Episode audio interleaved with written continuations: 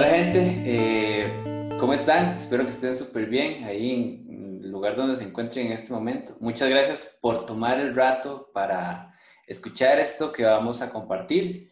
Eh, hoy vamos a estar en una parábola, en un, en un, un capítulo bastante conocido, eh, que es la parábola de los talentos. está en Mateo 25, del 14 al, ya le digo cuál, está del 14 al 30. Eh, y básicamente esto es la historia de un señor que tenía mucho, mucho dinero y que tenía siervos en su, a su cargo, tenía personas que trabajaban para él. Entonces un día él tuvo que llegar a hacer un viaje, tuvo que salir de, de su casa y antes de salir eh, tomó a tres de sus siervos y a uno le dio un talento a otro le dio dos talentos y a otro le dio cinco talentos. Eh, esto, esto del talento es interesante porque no es una moneda en sí, sino es una medida de, plata, de, peso. En este caso estamos hablando de talentos de plata. Eh, ya más adelante vamos a hablar un poco sobre el valor, porque es interesante cuánto valía un talento. Pero eh, lo que pasa es que, eh, bueno, le entregó a sus, a sus criados, a las personas que trabajaban para él, estos talentos. Y al que tenía cinco talentos, él llegó, el que tenía cinco talentos, hizo sus negocios, hizo sus cosas y ganó cinco talentos sobre los cinco talentos que le dio eh, su, su señor. El que tenía dos talentos, también llegó, hizo sus negocios, hizo sus cosas y ganó dos talentos sobre los talentos que el, que el Señor le había dado. Pero él, el que tenía un solo talento, eh, decidió agarrar ese talento y decir, no, tengo miedo, no, no sé qué puedo hacer con esto, entonces mejor lo escondo, lo guardo y, y así quedó. Al tiempo, cuando llegó el, el señor, el, el dueño de la casa, preguntó a, sus, a los siervos que qué había pasado con su dinero. Entonces llegó uno y le dijo, bueno, usted me dio cinco talentos y yo gané cinco talentos. Aquí están, estos son sus talentos.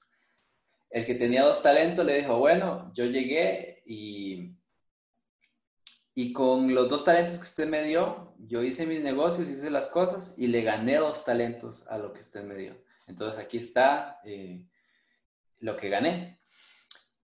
Y a estos dos, él llegó, los felicitó, les dijo que eran buenos siervos, que eran fieles, que eran esforzados, entonces eh, los felicitó. Pero cuando llegó al que tenía un solo talento, eh, de la cosa era diferente, porque eh, a, diferencia de los otros, él, como les decía, él lo había escondido, había tomado la decisión de guardar el talento y no hacer absolutamente nada con él. Entonces, cuando llegó y lo presentó delante del, del Señor, lo que pasó fue que el Señor lo reprendió porque di, básicamente era un siervo negligente que no había hecho nada con lo que se le había entregado, que por miedo, que por sus circunstancias, había decidido simplemente guardarlo. Y entonces, eh, di, él esperaba que tener también una ganancia sobre ese talento, porque para algo se los había dado. Y entonces, eh, di, al final lo que pasa es que eh, él termina como un siervo negligente, un siervo malo, que prácticamente lo echan de la presencia de su Señor porque eh, fue un mal administrador de lo que se le dio. Entonces, eh, bueno, ahorita vamos a hablar un poco de, qué es lo que quiere decir el Señor en esta parábola, qué es lo que quiere hablarnos a través de esto. Pero un dato importante e interesante de lo que les decía los talentos. yo no sé si usted se ha puesto a pensar o se ha detenido a pensar en, el valor de hoy en día, de cuánto valen las cosas de las que habla la Biblia. En este caso de los talentos. Ese talento que él llegó y guardó eh, viene siendo un equivalente al día de hoy a tener más o menos unos 300 euros por cada talento. Y eso traducido a colones, ya que estamos aquí en Costa Rica, eh, viene siendo como unos 210 mil, 211 mil colones. Entonces, imagínese usted llegar y tener 200 mil colones en esa época, ¿verdad? eh, de es bastante plata.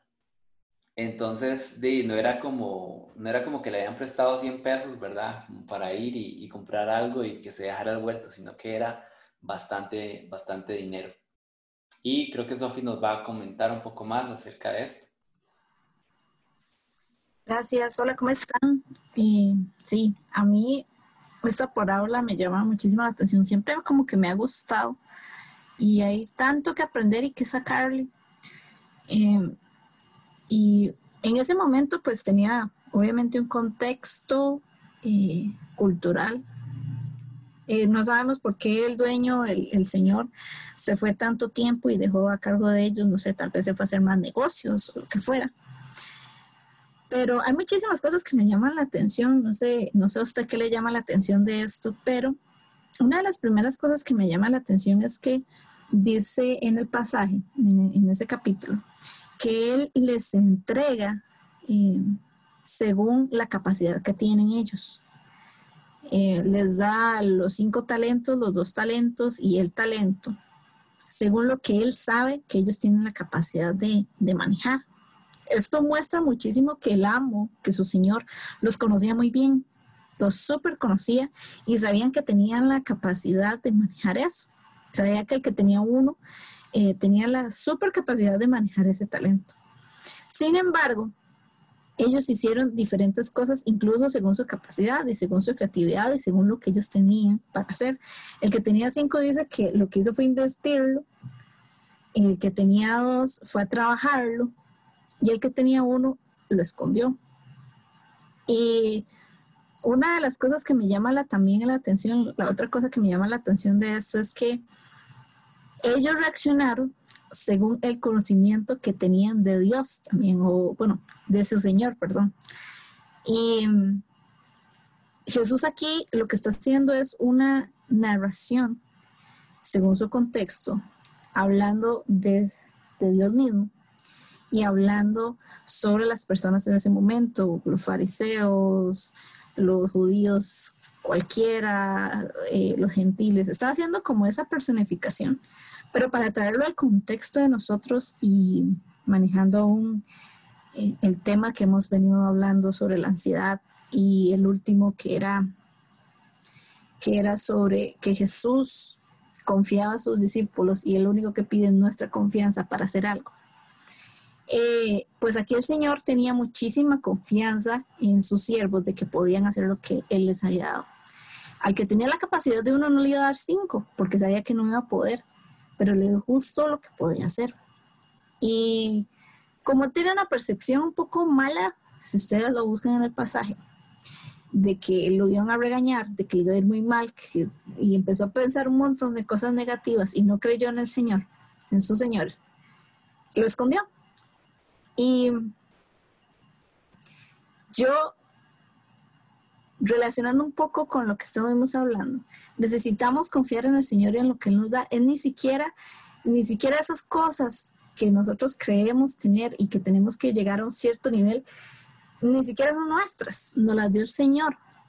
Eh, eh, como hablábamos el sábado, a veces creemos que necesitamos tener cierta capacidad o cierta eh, manera de hablar o cierta tecnología ahora que estamos en medio de esta pandemia, ¿verdad? Eh, pero no, el Señor está diciendo, con esto que yo le he dado usted, haga algo. Con este celular que le di, haga algo. Con esa casa que le di, haga algo. Eh, con esos dos pies, porque tal vez usted como yo ande, eh, anda a pie, no tiene carro, este, haga algo. Con sus conocimientos, con su voz, haga algo. Tal vez usted está esperando, no sé, usted siempre ha soñado cantar, pero usted está esperando tener la voz de Marcos Witt o no sé, del cantante que usted prefiera, eh, y uno lo hace, ¿por qué no empieza con lo que el Señor ya le dio? ¿Por qué no confía eh, en lo que el Señor ya le dio? Él no se lo dio solo porque no crea que usted no pueda, o para ir ponerlo en ridículo, o para hacerlo sentir mal, no, porque Él confía en que usted puede hacer algo más con eso que le dio. Él confía en que usted puede multiplicarlo con los conocimientos que usted tenga. Ellos tenían, uno tenía conocimiento de inversor y otro podía trabajarlo. ¿Cómo lo trabajaron? ¿Qué hicieron? No dice. ¿verdad? Se enfoca mucho en el que no hizo nada y en el castigo que recibió. Y confiemos en el Señor, confiémonos en lo que ya tenemos, ¿verdad? No necesitamos ser perfectos y Él solo quiere usarnos. Y eso es maravilloso porque eh, a veces hay cosas en las que yo no confío en mí misma, pero el Señor me las dio confiando en mí para que yo lo haga.